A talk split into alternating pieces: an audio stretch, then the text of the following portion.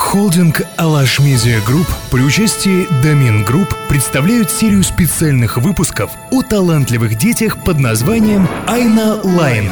Гости программы поделятся советами о том, как научить детей верить в свои силы, помочь им развить свои таланты и быть счастливыми.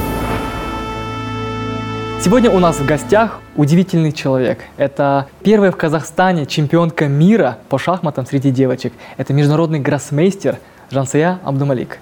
Жансия пришла к нам сегодня не одна. С ней пришел папа Даняр Абдумаликович, который является заслуженным тренером Казахстана, кандидатом мастера спорта да, и первым тренером Жансии. Даняр Ага, я знаю, что Жансая с пяти лет уже играет в шахматы. И вы помните тот день, когда вы впервые сели с дочкой за шахматную доску? И как это произошло? Вот, вот как вы заметили, что у Жансы есть потенциал быть шахматисткой? К сожалению, первый день я, наверное, не помню, Ага. точнее, не вспомню. Э, Знаю, что научил ее играть э, в возрасте пяти с половиной лет. Э, И через пять месяцев, как она научилась играть в шахматы, я ее отдал в шахматную секцию. Да, ей было на тот момент, вот, получается, 5 лет 11 месяцев. Она пошла на шахматы вместе с старшим братом, Санжаром, он на два года старше.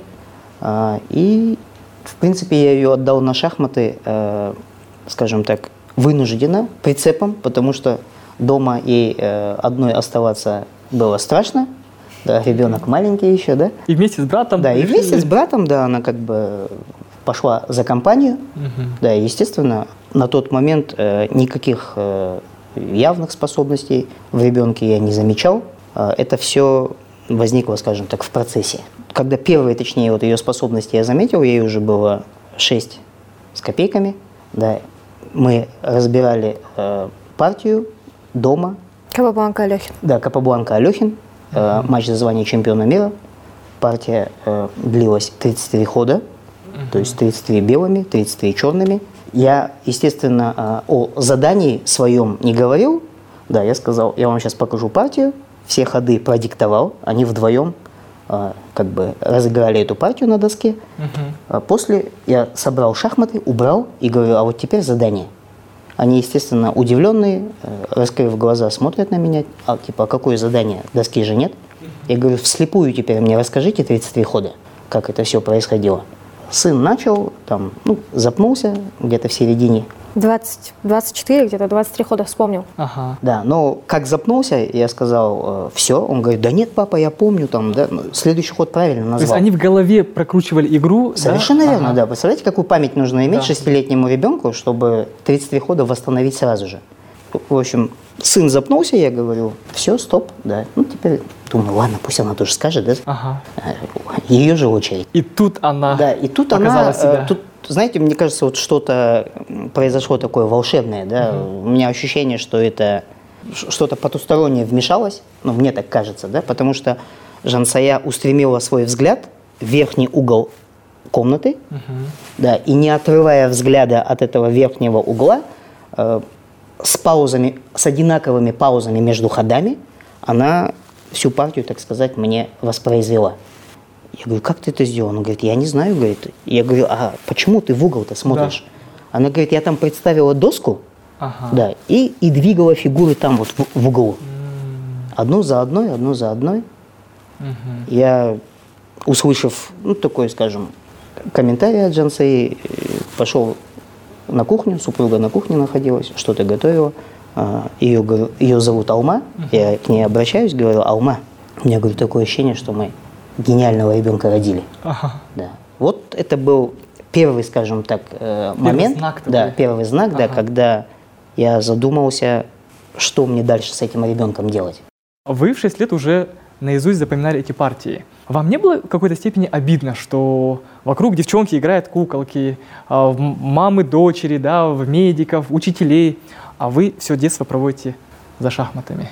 Если честно, то нет, мне все нравилось. И, в принципе, я находила время на куклы. Поэтому, Ага. То Да. есть вы совмещали и обычное детство с да, куколками поня- и понятно, шахматы. что меньше было на это времени, но, в принципе, для меня этого было достаточно. Ага. Откуда вот это вот рвение, желание быть первой? Кто вас привил к такому чувству лидерства? Папа, мама? Родители закладывали во мне это, да. Каждую тренировку, каждый день. То есть программировали вас на то, чтобы идти за победой? Они говорили, что если вы чем-то занимаетесь, то надо быть в этом лучшими и первыми, поэтому других вариантов не было, всегда только за золотом шли. Данира, как вы думаете, все-таки умение играть в шахматы помогает в школе, в жизни, вот, вот эта какая-то логическая цепочка, да, вот анализ происходящей ситуации, память, которая помогает воспроизводить вот эти уроки, стихи там и так далее? Шахматы, безусловно, а, являются важным, я считаю, компонентом uh-huh. в становлении личности, да, в становлении ребенка, а, в закладке, скажем так, характера ребенка. В наше время, я считаю, да, в нынешнее время, да, шахматы просто являются недооцененным инструментом, да, которые могли бы, там, я не знаю, там, наше государство, да, э, наши, скажем, даже родители просто, да, uh-huh, uh-huh. Э, взять и использовать именно как, э, скажем так, первую ступень для того, чтобы ребенка отдать в школу. То есть мы, скажем, у себя в академии в данный момент, понимая да, все это, э, обучаем детей в возрасте с 4 лет. То есть четырехлетний малыш, попадая к нам Э, он может быть, скажем так, стеснителен, замкнут, да, не умеет пи- писать, не умеет читать. Во время э, занятий шахматами все эти навыки прививаются, и ребенок раскрывается. Я также хотела добавить, что благодаря шахматам я Э, хорошо разбираюсь в людях, uh-huh. так как мы хорошие психологи. Uh-huh. И когда мы играем, чтобы понять настрой своего соперника, понять, как он мыслит, как он, с каким настроем он пришел на партию, то мы это все анализируем, и мне достаточно просто вот первые там, минуты пообщаться с человеком, понять его настрой, как он ко мне относится, ну и что он в принципе хочет. Именно в подростковый возраст у всех детей происходит такое вот гормональное изменение, физиологические изменения, да, а, эмоции, характер начинает проявляться очень ярко. Были ли такие вот особенности, сложности в отношениях в подростковый период? В принципе, проблем с родителями не было. А у меня было таких два периода в карьере непростых. Ага. Это 2010 год, когда я переехала жить в Сингапур с мамой. Угу. А, я уехала тренироваться в Сингапурской шахматной академии. Угу. Да, и тогда как бы родители, ну как бы папа остался в Алмате с двумя братьями, а я уехала с мамой. Я их не видела полтора года, своих братьев. Mm-hmm. С папой общалась по скайпу, и он только прилетел ко мне в Бразилию на чемпионат мира, к которому я тогда готовилась. Да, это был, в принципе, непростой период, потому что у меня тогда был такой очень интенсивный график. Сколько и вам было лет тогда? Мне было 11, вот исполнилось только 11. Я готовилась к чемпионату мира в Бразилии. Получается, мой, я могу рассказать про свой график. Угу, да, я просыпалась давайте. в 6 утра, а, ставила себе будильник, мама тогда спала, на улице еще было темно. Ага. Да, и ставила себе такую доску клеенчатую на пол, тогда сидела на полу, да, а, брала книжку по эншпилю и разбирала эншпильные позиции. Наверное, вы, вы знаете, что в эншпиле мало фигуры, это очень скучно, да, но я это доставала и делала. Сделала вид, что я это знаю. Угу. А, хорошо. Да, да. А, потом Получается, я так занималась часа полтора, будила маму, и мы с ней ехали в академию на метро на тренировку. Там меня ждал мой тренер-китаец. Также было непросто, потому что я не знала английского языка, и у меня был всего месяц, чтобы подготовиться и начать тренировки вот с китайским гроссмейстером. Вот, э, с ним я занималась 4 часа до обеда, потом у меня был перерыв на обед, где-то час, и после этого у меня была либо вторая тренировка с китайским гроссмейстером, либо я играла тренировочную партию с филиппинскими международными мастерами. Угу. Вот, и это тоже занимало где-то часа 3-4. После этого опять небольшой перерыв, и э, я с мамой ездила в бассейн. В бассейне я плавала 2 часа, угу. потому что надо было выдерживать всю эту нагрузку, и для этого физическую часть тоже надо подтягивать. Угу. В 9 мы возвращались домой, ужинали, и в 10 я ложилась спать. И когда я ложилась спать, это было самое любимое время тогда, если честно, потому что я уставала, и это был мой отдых. Угу. И так на протяжении вот года, год-полтора я так работала. Да, и, а второй период был вот как раз в 2014 2014 году. Я перешла от своего старого тренера к новому, вот, угу. Владимир Чучелов, э, топ-тренер, и мы сменили, получается, весь мой дебютный репертуар – то есть всю теорию, которую я раньше наигрывала, пришлось заменить на новые дебюты, новые варианты. И чтобы запомнить всю эту информацию, мне потребовалось года два. И mm-hmm. получается, пока все я это учила, запоминала, результаты были, ну, как бы, пока я тренировалась, где-то забывала, где-то э, не получалось какой-то вариант новый сыграть, удивляли тоже. И пока я привыкала, результаты были, ну, меня они не устраивали, и, и было непросто, когда какие-то бывают турниры, и, которые складываются не так, как хотелось бы. После этого восстанавливаться, как бы продолжать в том же ритме тренироваться было непросто, в принципе. А в плане отношений с родителями, то они меня всегда поддерживали, и, и у меня не было там каких-то изменений в характере. Uh-huh. А, да, и чтобы как-то это влияло, в принципе, всегда было все хорошо. Может, папа как-то... То есть ни разу не было мысли, что вот да ну его все, вот брошу эти шахматы, не хочу? Или были такие мысли? Были мысли делать какие-то перерывы, но чтобы бросать шахматы, mm-hmm. такого не было. Я, да, если мне было тяжело, то я брала перерыв, допустим, на неделю и не прикасалась там к фигурам, но всегда тянула, поэтому, mm-hmm. да, таких мыслей не было.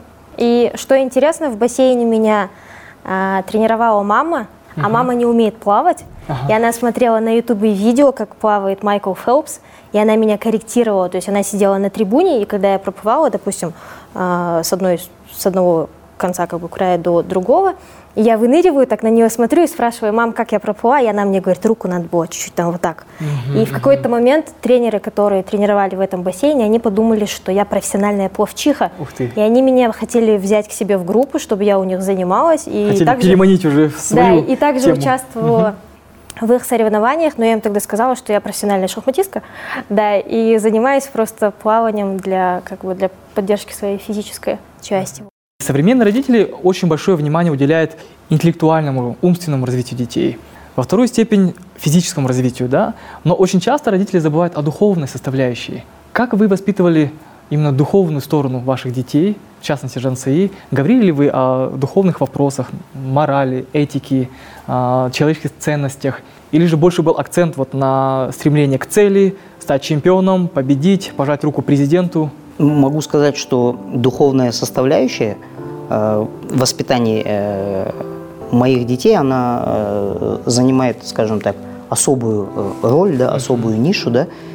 Я с детства готовя э, Жансою, э, скажем, к чемпионату мира, к первому ее чемпионату мира, ей было, вот, скажем, 6 лет, с этого момента я ей уже рассказывал о Боге. То mm-hmm. есть э, суть какая, да, чтобы ребенок понимал, что есть э, какая-то, скажем, неведомая сила, mm-hmm. да, мощная, да, которая может, в принципе, осуществить все твои мечты. Э, и если ты следуешь определенным правилам в этой жизни, да, не делаешь плохих поступков, да, э, слушаешь, скажем, родителей, да, э, выполняешь то, что должен выполнять ребенок, там, скажем, или спортсмен на тот момент, да, добрый, открытый, честный, да, такие качества Всевышний приветствует. Угу. И, естественно, то, я, я всегда говорил, Бог видит, что ты с малых лет трудишься – да, вот как научить шестилетнего ребенка, да, в день заниматься э, на тот момент, может быть, еще и нелюбимым делом, да, но я просто-то вижу, что э, в ребенке талант, да, и ей рассказывал о том, что, возможно, это станет твоей профессией в будущем, uh-huh. да, ты будешь, э, вот ребята, которые на улице бегают, они так и будут, предположим, бегать, тратя время, да, э, ну, скажем, на это, да, э, это выбор их и выбор их родителей. Я говорю, когда ты закончишь школу, к примеру, у тебя будет уже профессия. Э, ты будешь, ну, как минимум, профессиональным э, спортсменом, да, ну, соответственно, э, возможно, и профессиональным тренером. То есть ты можешь уже обучать кого-то и, скажем, зарабатывать этим, скажем, на хлеб. Угу. Да.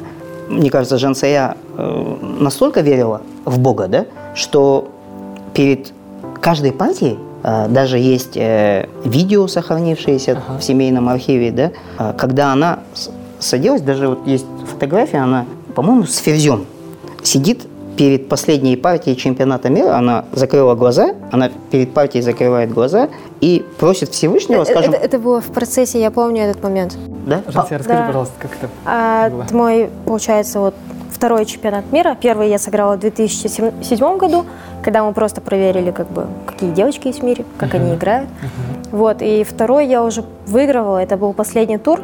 Я переиграла со всеми сильными соперницами, и осталась девочка-вьетнамка, которая ну, уже послабее уровнем. Угу. Я играла черными, и если бы я выиграла, то я становилась чемпионкой мира, и я это, естественно, знала. И я у нее выиграла ферзя. Из-за этого у меня был ферзь как бы в руке. Ага. И когда я его выиграла, я... Ее ферзь? Да, ее ферзь, я как бы его съела. И я тогда себя попросила, потому что папа говорил, что когда у тебя перевес, не радуйся этому сильно, пока, ну, то есть пока ты не выиграла, пока вы бланки не подписали, расслабляться нельзя. я не себе... впадай в эйфорию, да. будь спокойной. Ага. Чтобы что-то не пропустить. Да. И в этот момент я сидела, и я себе говорила, Жансия, а, уже вот чуть-чуть, поэтому не торопись. Вот сейчас доведи до конца, и потом можешь расслабиться и отдыхать, как бы. А вообще то, что папа говорит про то, что молилась, да, я перед каждой партией ну, просила Бога, чтобы он мне помог. И, и когда, если, допустим, бывает, где-то теряешь контроль, а, что-то упустила, и позиция уже не, не такая, как, какой тебе казалось, да. Так. Да, и тогда, да, тогда я тоже просила, когда было тяжело, и мне нужна была реально помощь. И да. Всевышний помогал. И помогал, всегда помогал, да. Я думаю, это прям универсальный такой сейчас рецепт. Вы говорите всем будущим чемпионам, спортсменам, что в основе любой победы есть вера, есть некая молитва. Да. Не только молитва самого ребенка, да, но и молитва родителей. То есть в совокупности вы создали такой вот симбиоз, наверное, а, коннект двух молитв, который привел вас к вашему результату.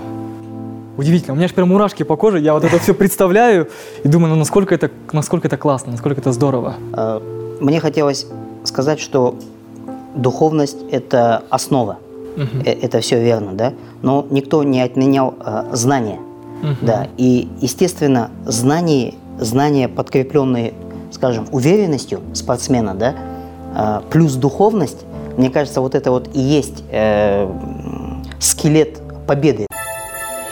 Следите за новыми выпусками на YouTube-канале Айбалакай. Информационный партнер – социальная сеть ВКонтакте.